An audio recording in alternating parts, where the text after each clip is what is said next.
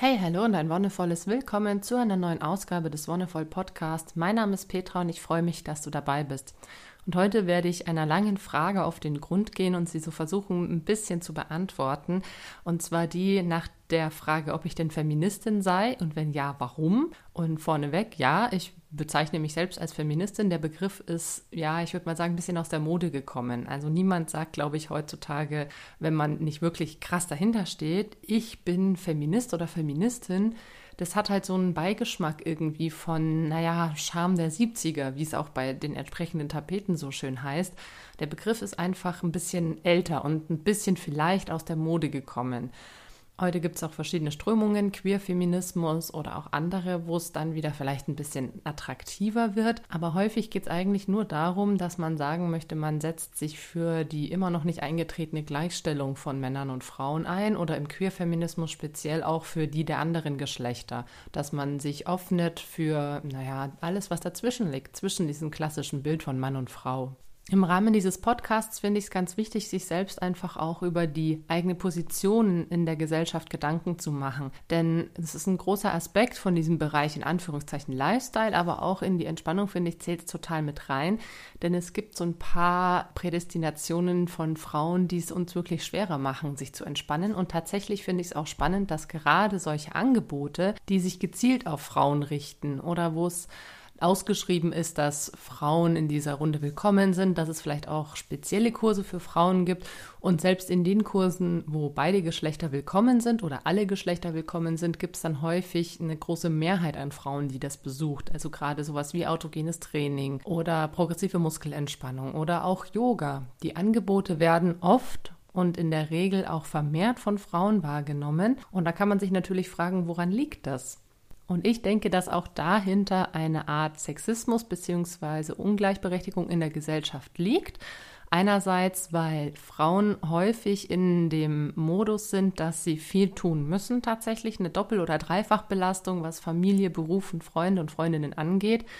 Und da vielleicht auch viel mehr die Notwendigkeit da ist, sich mal wirklich eine Auszeit für sich zu nehmen aber auch weil sowas wie Entspannung oder jetzt gehen wir mal noch einen Schritt weiter und sagen auch Massage oder Aromaöltherapie oder solche Kuren für Männer tatsächlich in Anführungszeichen gesellschaftlich unattraktiv sind, weil sich entspannen müssen und sich was Gutes tun, das muss ein Mann eigentlich nicht. Ne? Männer müssen stark sein und also das, was ich jetzt hier sage, ist alles so polemisch und auf die Spitze getrieben, damit man auch wirklich mal sieht, ne? damit auch du siehst, wie bescheuert das eigentlich alles ist.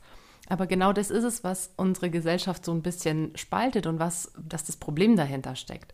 Ne, Männer müssen irgendwie stark sein und müssen mutig sein und müssen hier tatkräftig Aktivitäten an den Tag legen und gehen, wenn dann ins Fitnessstudio, um sich auszupowern, aber oder in eine Yoga-Klasse, um sich auszupowern, aber doch nicht, um sich zu entspannen und irgendwie gute Musik zu genießen und einfach nur da zu liegen und die Seele baumeln zu lassen.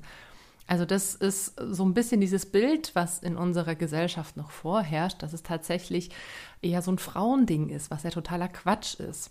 Es gibt zum Glück auch ähm, viele Angebote, die da versuchen, ein bisschen entgegenzuwirken oder die sich auch so positionieren, dass man eben sagt, ne, im Yoga ist es üblich, dass einfach diese lange, tiefe Entspannung am Ende gemacht wird für alle, egal ob das vorher eine ruhige oder eine schnelle Klasse war, du hast am Ende diese zehn Minuten bis Viertelstunde, wo du wirklich runterkommen kannst. Und viele genießen das natürlich auch total und finden das natürlich schön in so einer Atmosphäre, wo man sich dann irgendwie nicht genieren muss. Um zurück zum Eigentlichen, beziehungsweise zu meinem Ausgangspunkt. Warum ich Feministin bin und warum ich glaube, dass es von unglaublicher gesellschaftlicher Relevanz ist, dass wir uns alle dafür einsetzen. Zurzeit finde ich, ist nämlich die Tendenz wieder sehr extrem, dass es in diese zwei Richtungen geht. Einerseits eine ganz spezielle Trennung von Mann und Frau, dass man auch zum Beispiel Produkte hat, die speziell für Männer und speziell für Frauen angeboten werden. Und dass man damit natürlich gleichzeitig auch eine Ausgrenzung aller anderen Geschlechter hat hat. Und innerhalb dieser, es gibt diesen Begriff des Gender Marketing oder auch ähm, ne, diese genderbezogene Werbung, dass es da wieder sehr extreme bestimmte Rollenmuster und Klischees reingeht. Also das, was vor 70 Jahren in der zweiten Frauenbewegung alles so erreicht wurde, ist heute schon wieder fast ein bisschen zurückgegangen, beziehungsweise ist einfach immer noch nicht durchgesetzt in vielen Aspekten. Und jetzt kannst du dir einfach gerne mal dein eigenes Leben so angucken. Wie ist es denn bei dir oder in deiner Familie oder auch bei Bekannten und Freunden und Freundinnen, wenn es um das Thema Beruf und Familie geht, beziehungsweise die Vereinbarkeit? Ist es tatsächlich gerecht zwischen dir und deinem Partner oder deiner Partnerin aufgeteilt? Versucht ihr, dass ihr beide berufstätig seid und beide Zeit für die Kinder habt, ungefähr im gleichen Maße? Oder ist es doch ein Überhang in eine, eine bestimmte Richtung? Und das ist total traurig zu sehen, dass es immer noch, also sowohl ähm, statistisch als auch in meinem eigenen Bekannten- und Freundeskreis sehe ich es auch immer wieder, in die Richtung geht, dass die Frau zu Hause bleibt, sich um Kinder und Haushalt kümmert und der Mann dann wieder arbeiten geht. Also wir sind da eine krasse Ausnahme, dass jetzt tatsächlich mein Mann einfach Vollzeit-Elternzeit macht was sich bei uns aber auch einfach viel mehr rentiert, weil er auch keine große Lust hat, jetzt nochmal ein Angestelltenverhältnis einzugehen, bevor wir irgendwie auf große Reise gehen. Und es ist für uns total normal, dass er dann den Vormittag über mit, unseren, mit unserer Tochter verbringt und auch am Wochenende mal mit allen drei Kindern und dass ich das dafür am Nachmittag mache. Es ist für uns total verständlich, dass wir uns da aufteilen, aber es ist leider nicht selbstverständlich für die anderen, die so um uns herum sind. Also selbst unsere Nachbarn, da ist es dann so gewesen, dass der Mann hatte so vier Monate Elternzeit, am Anfang zwei und na, ungefähr nach einem Lebensjahr nochmal zwei Monate. Und ja, es, es ist so, sie versuchen es auch total, aber man merkt einfach, dass der Mann mit der 40-Stunden-Woche sonst sehr eingespannt ist. Und allein eine 40-Stunden-Woche zu arbeiten, ist in meinen Augen nicht vereinbar mit einem Familienleben, weil wenn du 40 Stunden in der Woche arbeitest, brauchst du erstens auch mal Zeit für dich, um vielleicht runterzukommen oder auch was mit Freunden und Freundinnen zu unternehmen. Und die Familie ist einfach auch anstrengend. Ne? Also ich finde einen 40-Stunden-Job und in Anführungszeichen die 40 Stunden Betreuung zu Hause, das ist von, dem, von der Anstrengung her gleichwertig. Und das sollte man sich auch immer bewusst machen, egal wer von beiden arbeitet und egal wer von beiden zu Hause ist, dass beide eine extrem hohe Aufmerksamkeit brauchen. Ich meine, je nachdem, was für einen Job du hast, äh, aber ich denke doch, dass die meisten Jobs eine gewisse Aufmerksamkeit und Verantwortung mit sich bringen und eine Energiefresser sind. Also wir investieren viel Energie, aber schließlich bekommen wir ja auch was dafür zurück. In, ich habe es in der letzten Folge angesprochen, in den meisten Fällen ist es Geld. Ne? Wir kriegen eine gewisse Entlohnung, indem wir die Energie in diesen Job investieren. Und klar, bei der Familienarbeit oder auch bei der Care-Arbeit zu Hause, da ist es einfach die Energie, die wir ins Kind und in das Haus oder in den Haushalt investieren. Also allein wirklich diese Vorstellung, eine 40-Stunden-Woche mit einem Familienleben zu vereinbaren, ist in meinen Augen unrealistisch und muss zwangsläufig äh, zu einer entweder totalen Überforderung führen, was wiederum in Stress ausartet, was wiederum zu schlechten Gefühlen führt und damit auch ganz schnell dazu führen kann, dass der Haussegen schief hängt. Also dass man sich gegenseitig Vorwürfe macht oder dass man einfach gereizt ist und dann wegen jeder Kleinigkeit an die Decke geht. Und das sollte natürlich nicht passieren. In der idealen Welt hast du für deinen Beruf, für dich und für die Familie so viel Zeit, wie du brauchst. Zum Beispiel, wenn du sagst, ich bin Mensch, ich brauche eben irgendwie nur eine Viertelstunde mittags für mich, wo ich mich entspannen kann und eine Tasse Tee trinke oder was auch immer, dann ist es natürlich super cool. Aber manche Menschen brauchen vielleicht auch eine halbe, dreiviertel Stunde bis Stunde, dass sie wirklich für sich sein können und abschalten können. Und dann muss man auch das irgendwie schaffen, in der Familie einzuräumen. Das nächste, was so Familie, Beruf und Familienleben betrifft, das ist vielleicht nur eine Kleinigkeit in, in manchen Augen. In meinen ist es ein relativ großes Ding. Tatsächlich gibt es eine Studie aus dem Jahr, ich glaube es war 2014, aus der hervorgeht, dass bei neun von zehn Paaren die Frau ihren Namen bei der Hochzeit abgibt. Also entweder wird ein Doppelname gemacht oder es wird der Name des Mannes angenommen. Aber das heißt, in neun von zehn Fällen ist der Name des Mannes auf jeden Fall Teil des Familiennamens. Und nur bei einer von zehn Frauen oder Familien übernimmt der Mann den Namen der Frau, sodass es wie bei uns, ne, dass der Mann seinen alten Namen ablegt und wie die Frau heißt. Und das finde ich auch schon eine krasse Bedeutung, irgendwie eine gesellschaftliche, wo nochmal zum Tragen kommt, wo es heißt, ja, bei Frauen, denen ist es ja oft egal und der Mann legt irgendwie Wert drauf oder die Frauen haben vielleicht noch nicht so viel mit ihrem Namen verbunden oder es wird ihnen auch einfach vorgelebt. Klar, in den Generationen vor uns war das üblich. Also ich habe ganz oft meiner Mom, was heißt einen Vorwurf gemacht, also als ich Teenagerin war und mit diesem Nachnamen Schmidt einfach sehr unzufrieden war, habe ich meine Mom immer wieder gefragt, warum sie denn nicht ihren Namen behalten hat. Irgendwas Individuelleres, irgendwas Cooleres, irgendwas, wo man nicht dauernd äh, angelächelt wird, ach, noch eine, so nach dem Motto, sondern wo man weiß, ah, okay, ja, das ist einfach die Angela Brandwirt, wäre es in dem Fall gewesen. Und ich hätte mir auch gedacht, boah, Petra Brandwirt wäre einfach ein viel coolerer Name gewesen als Petra Schmidt. Und für mich war irgendwie klar, naja, ich muss diesen Namen irgendwie loswerden. Das wird wahrscheinlich bei einer Hochzeit passieren und fand es immer total ätzend, dass ich mich auch in dieses Schema fügen werde. Und letztendlich habe ich aber meinen Namen dann doch behalten, weil ich nach einer gewissen Zeit mich mit dem auch ganz gut anfreunden konnte. Für viele ist es dann so ein Ding, naja, es ist ja nur ein Name und dem Mann ist es wichtig, also nehmen wir den Namen des Mannes. Ja, aber warum ist es dem Mann wichtig? Also ich finde es ganz entscheidend, sich da auch mal zu überlegen, was dahinter steckt. Und nicht einfach nur klein beizugeben und zu sagen, naja, mir ist es eigentlich egal. Es ist trotzdem ein großer Schritt. Und es gibt auch immer die Möglichkeit zu sagen, man behält beide Namen trotz der Hochzeit. Man muss sich nicht auf einen Familiennamen einigen. Bei vielen ist es dann vielleicht so, dass ein Gefühl von hm, Uneinigkeit oder nicht so die krasse Zusammengehörigkeit aufkommt, wenn dann irgendwie zwei verschiedene Namen auf dem Klingelschild stehen. Aber auch das ist möglich. Und wenn euch damit geholfen ist, dass ihr einfach sagt, ihr behaltet beide euren Namen, dann macht es.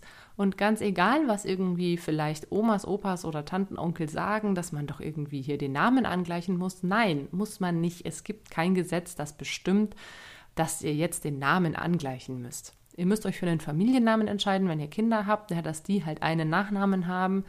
Und das war es dann auch schon.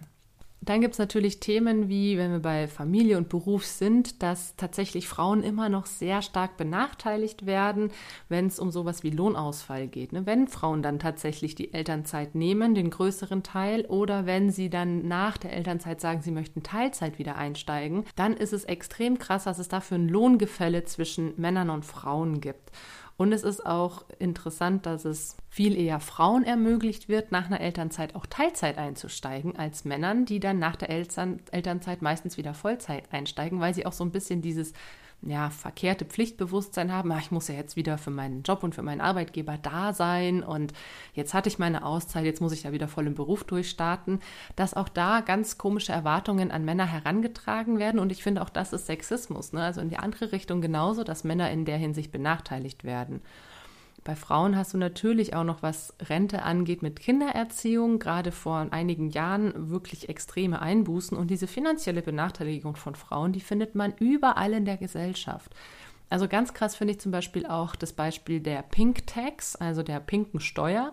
Das ist ein Sammelbegriff, kannst du gerne auch mal googeln, dafür, dass einige Produkte, obwohl sie an und für sich gleichwertig sind, bei Frauen teurer angeboten werden als bei Männern. Es ist häufig in der Kosmetikbranche, dass zum Beispiel Einwegrasierer oder Rasierschaums oder auch ähm, Parfüms oder Shampoos, dass da von Frauen in der Regel ein bisschen Aufschlag gemacht wird, dass Frauen ein bisschen mehr zahlen müssen, teilweise bis zu 25 oder 50 Prozent. Und das wird sozusagen als Pink Tax verkauft. Ne? Also, dass die, das gleiche Produkt, nur weil es für Frauen angeboten wird, teurer verkauft wird. Und da kannst du auf der Seite Pink Stinks kannst du da tatsächlich eine ganz interessante Studie auch einlesen, wo Produkte verglichen wurden und wo auch ein Experiment gemacht wurde, wie Leute reagieren, wenn sie herausfinden, ja, was es denn mit dieser Pink Tax auf sich hat. Und das ist nicht nur im Bereich von Kosmetikartikeln so, sondern auch vom, ja, im Bereich von allgemeinen Gegenständen. Also das mit den Tampons ist ja auch momentan in aller Munde oder generell Hygieneartikel, die mit zum Beispiel 90 Prozent besteuert, äh, 19, 90 wäre auch gut, 19 Prozent besteuert werden und damit als Luxusartikel durchgehen. Und siebenprozentige Mehrwertsteuer wird auf Artikel des alltäglichen Gebrauchs oder des alltäglichen Lebens verwendet. Das heißt, wenn du menstruierst als Frau, hast du ein Luxusproblem und musst für die entsprechenden Artikel 19 Prozent Mehrwertsteuer drauflegen. Da gibt es auch eine Bewegung, die versucht eben dagegen vorzugehen. Außerdem gibt es in wirklich jedem gesellschaftlichen Bereich irgendeine Art von Diskriminierung, von geschlechtlicher Unterscheidung. Und das finde ich eigentlich so krass, dass es da eben schon auch im Kindesalter anfängt. Gerade das Gender Marketing, was dann eben so auf Jungen und Mädchen abzielt, wie da schon so der Fokus auf gewisse Tätigkeiten gelegt wird. Also erstens ist es auch total krass, dass es verschiedene Bausets von Lego oder von Duplo oder auch Playmobil inzwischen wirklich farblich auch gegendert gibt, dass sogar die Verpackung anders ist. Und der Inhalt natürlich, das ist ja das Entscheidende, dass es bei Jungs häufig darum geht, irgendwie Pirat, Ritter, Astronaut zu sein, irgendein Macher, also irgendwas, was mit Aktivität, mit Kraft, mit Intelligenz verbunden ist. Und bei Mädchen eher so dieses sich kümmern, fürsorglich sein, Gefühle zulassen. Ähm, ganz oft was mit Prinzessinnen, die auf irgendeinen Prinzen warten und häuslichen Tätigkeiten nachgehen. Und da musst du dich mal wirklich umgucken. Es ist bei ultra vielen Spielsachen so, dass es da in diese Richtung geht und das auch mit äh, entsprechenden Verpackungen schon so an die Kinder bzw. an die Eltern herangetragen wird. Genauso in Kinderbüchern oder auch in Büchern für Jugendliche, wo es dann so typische Rollenzuschreibungen gibt, wo du dir wirklich vorkommst, als wärst du noch in den 50ern, 60ern gelandet, was einfach wieder oder immer noch aktuell ist. Und wenn man sich damit ein bisschen auseinandersetzt, dann sieht man das ganz schnell. Und ich fand es zum Beispiel sehr spannend. Ich habe ein Buch gelesen, das heißt ähm, Die Kinder der Retorte. War ein Science-Fiction-Roman. Und mein Papa damals, ich glaube, der ist auch in den 70ern rausgekommen. Und ich habe den während der Abi-Zeit gelesen, also in der Zeit, wo ich mich selber noch nicht so viel mit Feminismus oder eigentlich gar nicht damit auseinandergesetzt habe. Und ich habe das Buch gelesen und dachte mir so, ah ja, cooles Buch und ich wusste ja schon, dass ich so ein bisschen in diese Soziologie-Schiene gehen möchte, wo es dann eben darum ging, dass ähm, Androiden erfunden wurden und die jetzt schon fast menschenähnlich sind und welche Rechte haben dann Androiden im Vergleich zu den Menschen. Und alle Hauptcharaktere oder alle wichtigen Charaktere waren männlich und die Frauen oder die weiblichen Personen, es gibt auch weibliche Androiden, die in diesem Buch eine Rolle spielen, waren entweder irgendwelche Liebesgespielinnen oder irgendwelche intrigierenden Personen und sie waren immer nur Beiwerk zur männlichen Hauptfigur oder zu den männlichen Hauptfiguren. Und das ist mir erst beim zweiten Mal lesen, ungefähr zehn Jahre später, aufgefallen. Ne? Beim ersten Mal war es so, okay, ja, hingenommen, weil ich ja selbst so groß geworden bin. Und beim zweiten Mal lesen fällt dir dann auch so, boah, krass, diese Frau ist eigentlich nur da, um irgendwie als Sexobjekt äh, hingestellt zu werden. Oder die Frau ist einfach nur da, um irgendwen zu verführen oder um als dumm hingestellt zu werden. Auch das gab's. Und wie dir das erstmal auffällt, wenn du in dieser Denke drin bist. Das gleiche gilt zum Beispiel auch für Filme. Also es gibt auch so eine Schablone, mit der man Filme betrachten kann. Gibt es weibliche Figuren? Also das ist schon mal das erste Kriterium. Wenn ja, sprechen die miteinander und wenn sie miteinander sprechen, sprechen sie auch so, dass es inhaltlich von Wert ist oder unterhalten sie sich nur über irgendwie eben den männlichen Protagonisten oder sowas. Und da kommt ganz schnell raus, dass auch in vielen der älteren Filme und auch in aktuellen Filmen Frauen wirklich nur ein Beiwerk sind oder zum Beispiel auch hier Sexobjekte sind und dem sogenannten männlichen Blick, also dem Male Gaze, einfach gefallen wollen. Und nachdem wir Frauen damit so aufgewachsen sind, ist es für uns so in Ordnung und uns wird diese Rolle vorgelebt. Und natürlich ja, überlegt man sich dann so, hm, kann ich mich mit der Frau eigentlich identifizieren oder nicht? Aber wirklich starke, eigenständige Hauptfiguren, die weiblich sind, wo es einen Plot gibt, vielleicht auch fernab von irgendwelchen Männern, das ist tatsächlich sehr, sehr selten, gerade in der großen Hollywood-Industrie oder auch in, in anderen großen ähm, Branchen der Filmindustrie. Da kannst du auch echt mal drauf achten, was es da eigentlich eigentlich für ja immer noch Klischees und Vorurteile und Rollenzuschreibungen vor allem gibt. Und noch ein weiterer Punkt ist dann zum Beispiel die, das alltägliche Leben, wie es so schön heißt. Also das ist ähm, ganz spannend zu sehen, dass mein Mann jetzt dadurch, dass ich mich einfach in den letzten Jahren so viel damit beschäftigt habe, auch so ein bisschen was abbekommen hat.